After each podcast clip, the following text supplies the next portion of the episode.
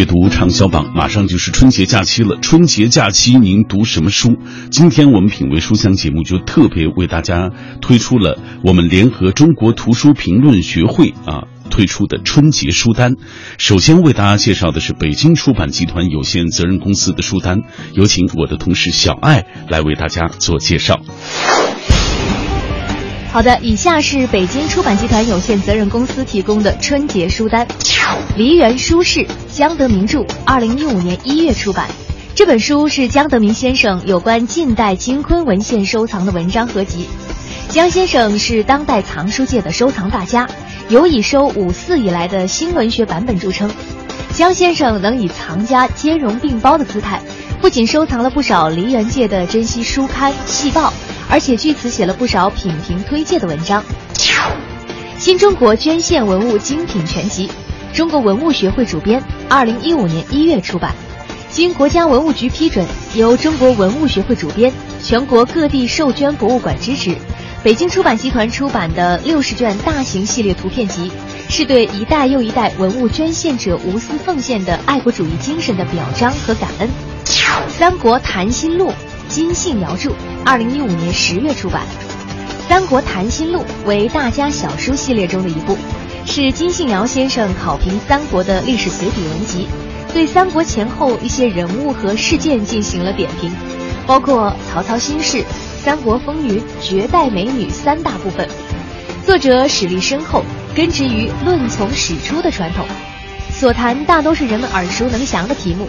于细微处琢磨，却总能设笔成趣，品评古今得失。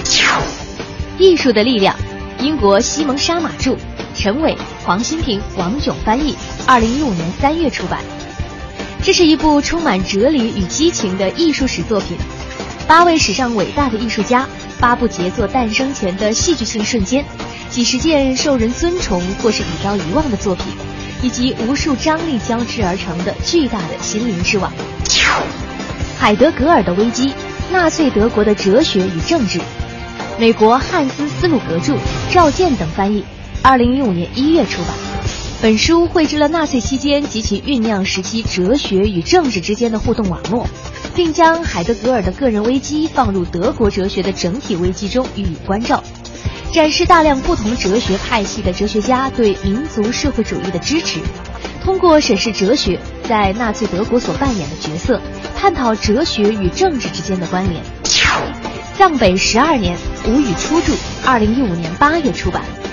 本书用一百个小故事，用简约隽永的文字，记述了在藏北纳曲地区十二年的生活、工作经历。从政治、经济、文化、社会生活等不同的层面，反映了西藏的日常生活，反映了一个愿意把自己的生命毫无保留地融入到这片高原，融入到藏区人民生活与文化的汉族人眼中的西藏。跑步穿过中关村，徐泽辰著，二零一五年十一月出版。这本书是七零后实力派作家徐泽辰的成名作。关于除了身份证，很少有拿得出手的证明的精挑一族的生存现状的故事，生活如此而已。任小文著，二零一五年十月出版。本书不仅延续了他一贯的精细绵密，在对追求细节的精确与情绪的控制上，更显示了一种沉淀后的成熟与从容。文中所描绘的上海风景，让人联想起张爱玲语言的灵动与风致。古城墙上的圆月亮。金波、张之路著，二零一五年五月出版。你写一首诗，我配一篇文。两位知名的儿童文学作家金波、张之路，在《古城墙上的圆月亮》中，以诗歌和散文同题书写童年，在优美的文学意境中呈现出多姿多彩的童年成长故事。百度传当代世界儿童文学金奖书系《时间商店》，韩国李奈英著，尹珍珠绘。金银鸾翻译，二零一五年一月出版。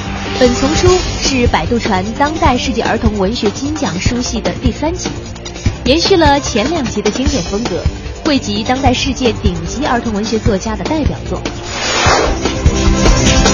嗯，要感谢我的同事小爱的介绍。接下来我们要为大家介绍的是中国出版传媒股份有限公司的春节书单，有请实习生张基也要来为我们做介绍。首先为大家介绍抗日战争三卷，王树增著，二零一五年六月出版。抗日战争是一部庄严而宏大的纪实文学作品，以三卷一百八十万字恢宏的篇幅，记述了发生在二十世纪三四十年代的抗日战争。作品以战争的每一次事件和每一场战役为纵贯，以第二次世界大战的国际视角，全面真实的揭示了中华民族在近代历史中第一次全民同仇敌忾、浴血山河所赢得的伟大的反侵略战争的胜利。接下来介绍《新五代史点教修订本》，二零一五年七月出版。与通行四十多年的点教本《新五代史》相比，本次修订通教了原点教者当年未能预目的四个宋元本，并扩大教刊范围，改正标点千余处，新增五幅宋元版本彩色书影，是迄今为止最新最完备的《新五代史》点教本。晚明大变局，樊树志著，二零一五年八月出版。本书为樊树志五十年研制明史、思考中国历史的结晶之作。作者以全球化视野，对晚明史做了细致精微的爬书考证。楚王从项羽到韩信，李开元著，二零一五年五月。陈胜吴广起义为何以项燕及扶苏为号召？明修栈道，暗度陈仓的说法错在哪里？谁又在乌江畔目睹了项羽最后的身影？为读者揭开了司马迁语焉未详的历史谜团，是复活往事的历史叙述，是连接古今的纪实文学。俄罗斯解密档案选编，中苏关系一九四五到一九九一，沈志华主编，二零一五年一月。本书是一部珍贵而稀见的史料选集，包括俄罗斯解密档案文件两千六百二十五件，如中苏两党两国高层的会谈记录、苏方高层的内部指示批示、苏方各级各部门向其最高层提交的情报汇报等。群山之巅，迟子建著，二零一五年一月出版。迟子建站在群山之巅，将深情悲悯目光再次投向中国北方奔流的河水与苍茫的群山。小人物依然是小人物，但我们从中可以读到一个大的时代，一个异常广阔的时空。作者以颤抖之心写就每一个生命的不可轻侮，文学的春色与远山的皑雪水乳交融，构建出一个独特、丰饶、苍凉而气脉贯通的中国北世界，体现了迟子建对文化与社会、现实与历史的深沉使命感。《丁玲传》，李向东、王增如著，二零一五年五月出版。作者是丁玲最后一任秘书王增如与其丈夫李向东。本书详实记述了丁玲的传奇人生，撰写作者曾在晚年丁玲身边工作，撰写作家的音容笑貌，刻画其内心的欢欣与苦恼，都有感性经验作为依据。中国民族工业设计一百年，毛希著，二零一五年一月出版。本书第一次对我国工业设计世纪历程进行了总结，梳理了一个半世纪以来的国产品牌，对十二个承载了岁月荣光的知名民族品牌做了重点介绍。中国传统绘画史纲，画脉文心两征录，杜哲森著，二零一五年一月出版。本书是杜哲森先生数十年研究中国画画理画论，闭门两年撰写而成。以文与画两条线索梳理宏观历史背景下文人绘画的演进关系，将文人画家的个体际遇与家国变迁综合比照，充满才情的文字将悲悯的情怀进了其间，让人动容。故宫里的大怪兽三卷，长仪二零一五年七月出版。作品具有超强的想象力与丰富的信息量，通过一个小学四年级女生和故宫上百种极兽神兽的故事。以一种独特的方式向少儿读者介绍了中国特有的故宫文化以及相关的历史民俗知识，彰显了其特有的魅力。